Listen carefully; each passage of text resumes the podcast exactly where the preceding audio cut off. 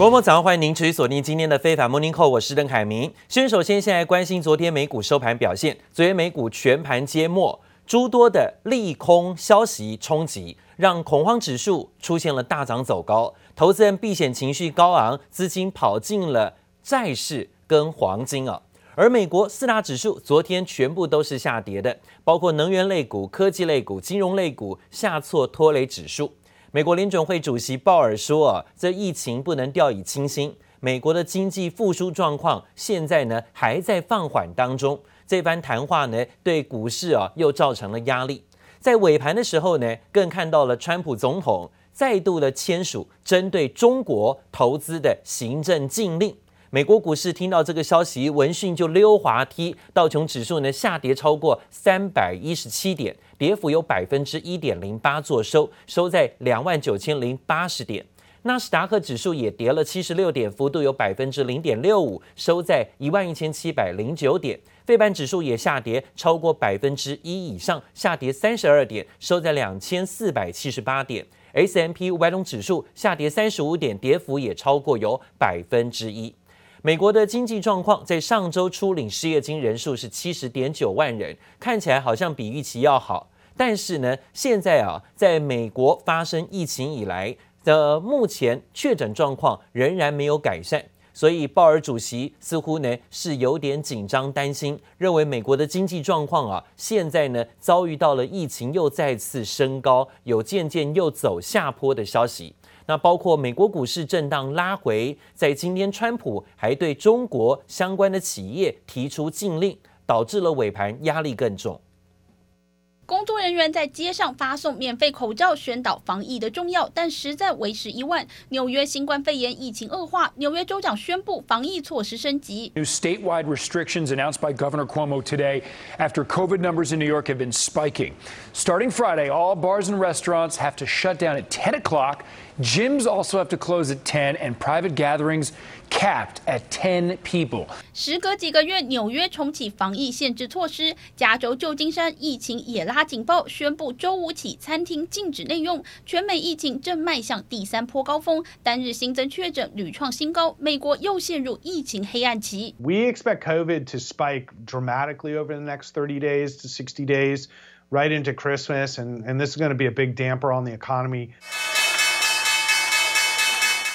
药厂和德国生技公司合作的新冠疫苗传出重大突破进展，对市场的利多逐渐消退。不过，美国生技公司莫德纳也传出好消息，表示即将公布疫苗实验数据。This is encouraging news for this vaccine technology because we haven't had a licensed vaccine that is based on on RNA technology. Two of this vaccine design RNA vaccines already in phase three trials, one being the Pfizer BNT vaccine, the other one being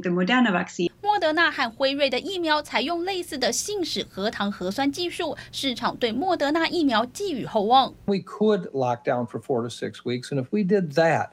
we could drive the numbers down like they've done in Asia, like they did in New Zealand and Australia. And then we could really watch ourselves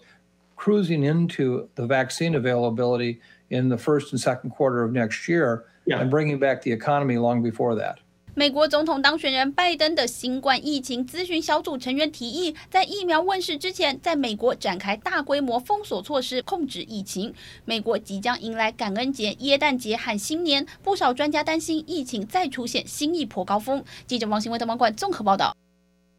美国大选才刚刚落幕，日本的首相菅义伟跟南韩总统文在寅就抢先的要跟美国总统当选人拜登热线了。菅义伟呢，在谈话当中还提到，他跟川普提到，呃，拜登提到说，要共同的维护自由开放的印太地区，甚至呢，还提到了钓鱼台适用于日美的安保条例这件事情，这也立刻的牵动中方的敏感神经，似乎啊，不该期待拜登上任之后对中国有什么样的好脸色啊，而日韩领袖也都在想尽快跟拜登能够见面。但是，美国总统川普政府被爆出，川普下令禁止政府机构跟拜登的团队进行交接，而传出拜登想找美国前总统奥巴马担任驻英国大使，这让英国首相强生很紧张，因为两个人过去呢曾经有过过节。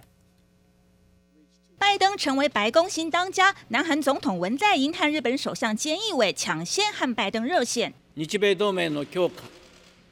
またインド太平洋地域の平和と安定に向けて协力をしていくことを楽しみにしていく旨の発言がありました。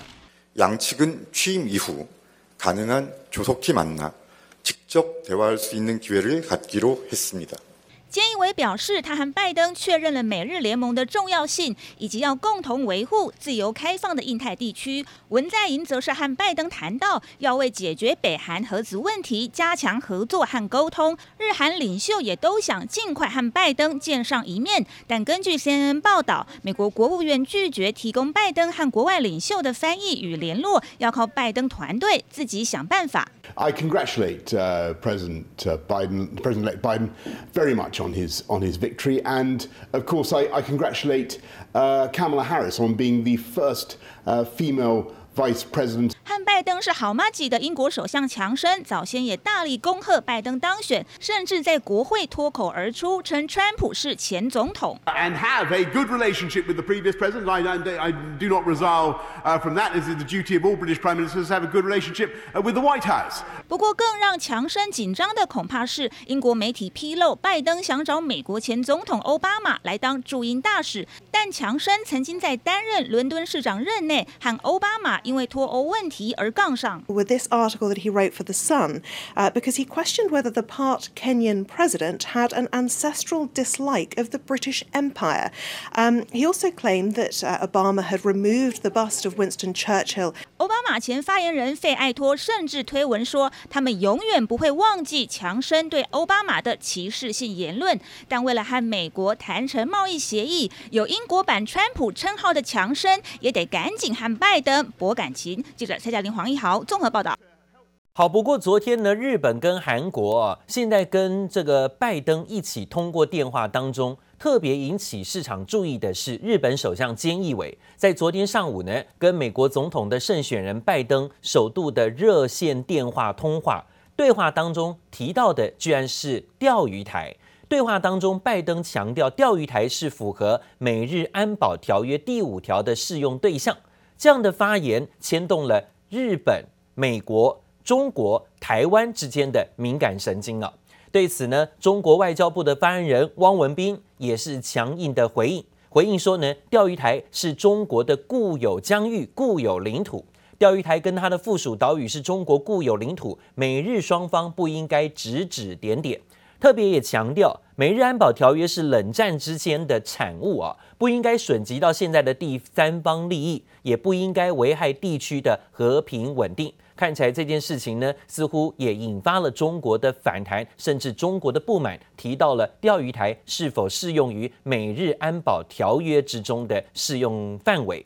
另外呢，则讲到了美国总统川普虽然忙着在打自己的权力保卫法律大战，但是呢，也没忘了要对付中国。最新签署了行政命令，禁止美国人投资由中国解放军拥有或控制的中资企业。来加强在大选之后又对北京继续施压，而他旗下的爱将国务卿庞培欧呢，更是直接针对一些敏感的政治问题，隔空的对北京示威。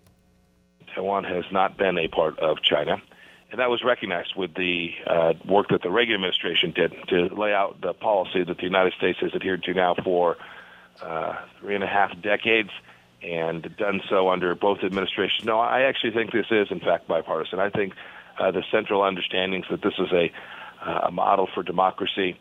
uh, that the people who live on Taiwan ought to be honored by having the Chinese live up to the commitments that they have made. I think this is something that both parties can agree.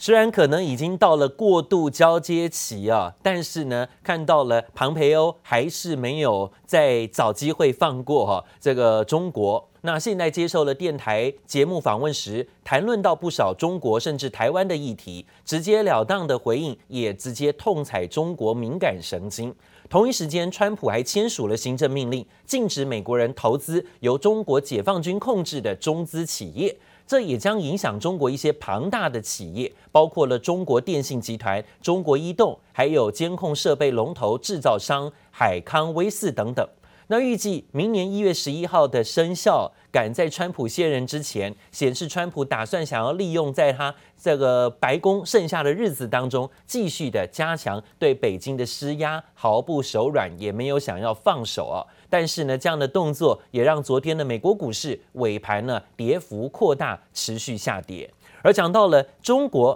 还有包括澳洲之间的贸易关系也有恶化的情形。中国海关表示呢，澳洲进口的原木当中又发现了害虫，最新宣布呢要暂停澳洲所有的林木进口。就在这项禁令发布一周前，中国已经暂停了澳洲昆士兰州原木进口，被视为两国交恶的最新发展。加拿大自从两年前啊拘捕了华为财务长孟晚舟之后，跟中国关系就闹僵了。加拿大总理杜鲁道最新还接受《金融时报》专访时，特别强调说加拿大不会跟对向中国屈服。但是今天呢，又看到中国又拿加拿大的产业啊来开刀，加拿大现在呢也是承受相当大的冲击压力。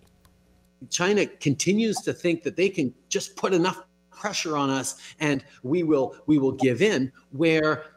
that's exactly the opposite of our position 加拿大总理杜鲁道接受金融时报专访谈到中国坦言对中国外交手法很感冒强调加拿大不会屈服 we don't believe in coercive diplomacy and that we actually deeply believe that if you start giving in to that kind of pressure you'll leave yourself worse off for the long term 搞胁迫外交这顶帽子帽子 扣不到中方的头上，加方在孟晚舟事件上的所作所为，才是任意拘押。加拿大和中国关系恶化的源头，就是华为财务长孟晚舟在加拿大被捕，而中国以间谍罪逮捕两位加拿大公民，中加两国彻底杠上，拖了两年还是无解。杜鲁道相信，美国新任政府将继续力挺加拿大，拒绝向中国屈服。I am extremely confident that the incoming American administration will continue to be a good partner uh, to Canada and other nations around the world uh, as we look to uh, impress upon China the approach that the approach they are taking is simply not working. 跟中国关系不睦的还有澳洲，澳洲呼吁调查新冠病毒源头，引发中国反弹。中国陆续拿澳洲牛肉、龙虾、大麦等农产品开刀，最新连澳洲原木也遭殃。中国海关 又从澳大利亚维多利亚州舒华原木当中截获了检疫性的有害生物。中国海关总署决定，从二零二零年十一月十一日起暂停进口澳大利亚维多利亚州的原木。中国表示暂停进口澳洲原木是因为发现病虫害问题，但不免被质疑透过贸易向澳洲施压。You know, I'll often hear we don't want to pick between the United States and China. I remind them that that's not the fight. The fight is between authoritarianism barbarism on one side and freedom on the other. We've woken them up to the threat posed by this Marxist-Leninist monster. 美国国务卿庞培欧对中国态度强硬出了名，在一场中国政策演说上表示，美国对中国的强硬姿态还没结束，称中国是马列主义怪兽。中国官媒《环球时报》透过社论反击，称庞培欧篡改人类外交基因，堪称全球外交界第一战狼，在下场前夕猖狂嘶喊，双方继续隔空较劲。记者王新文、李芷英综合报道。川普先前呢，突然在推特宣布要开除美国的国防部长、国防政策的副次长，随后呢也跟进请辞。现在呢还传出国土安全部之内啊，又有三名的高官遭到白宫施压，要逼迫辞职。不止国土安全部内负责网络安全跟国际事务相关的三位高官啊，都传出遭到白宫施压辞职。消息人士透露，川普一些保守派的盟友对中情局局长啊相当感到不满，也打算要把他炒鱿鱼，继续选后的秋后算账。同时呢，美国大选点票作业现在持续焦灼。川普向支持者发出电邮，呼吁他们捐款支持重重新的来点票跟其他的法律开支。但是路透报道，这些捐款都会先进到共和党的党部相关的单位，恐怕会有误导捐款的嫌疑。而接下来如果选战持续僵持，将会拖延到下个月美国选举人团的投完票，到时候按照规定。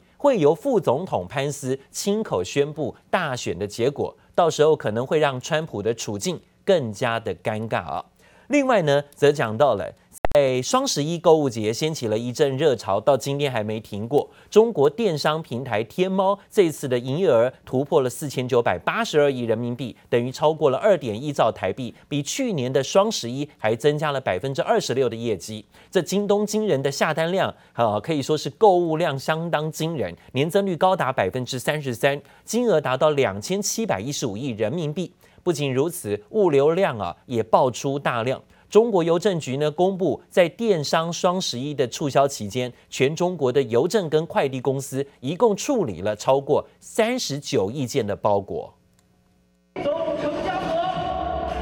四千九百八十二亿。那么，作为这个疫情后的第一次双十一。我们都受益于整个中国在疫情后的这样的一个非常强劲的消费的复苏。中国网购平台天猫在双十一光棍购物节这一天再次突破自家销售金额记录，达到四千九百八十二亿人民币，也就是超过台币二点一兆元，甚至创造出订单最高峰每秒超过五十八点三万笔的惊人记录。那么我们也是希望提供双十一这样的一个舞台。特别是可以为我们的中小商家、为我们的新兴品牌、为我们的产业带这样的一些新的商家提供这样的一个舞台。那么今年的双十一，那么确实也是有史以来。这个参与的商家数量最多，光是天猫自己估算，今年就吸引了五百万件的店家，超过二十五万个品牌，吸引多达八亿名的消费者。不仅如此，物流量也跟着大攀升。中国邮政局公布，自从十一月一号天猫双十一购物启动以来，当地的邮政和快递公司一共是处理了三十九点六五亿个包裹。单单双十一这一天，就有六点七五亿件的快递，年增率百分之二十六。再创历史新高。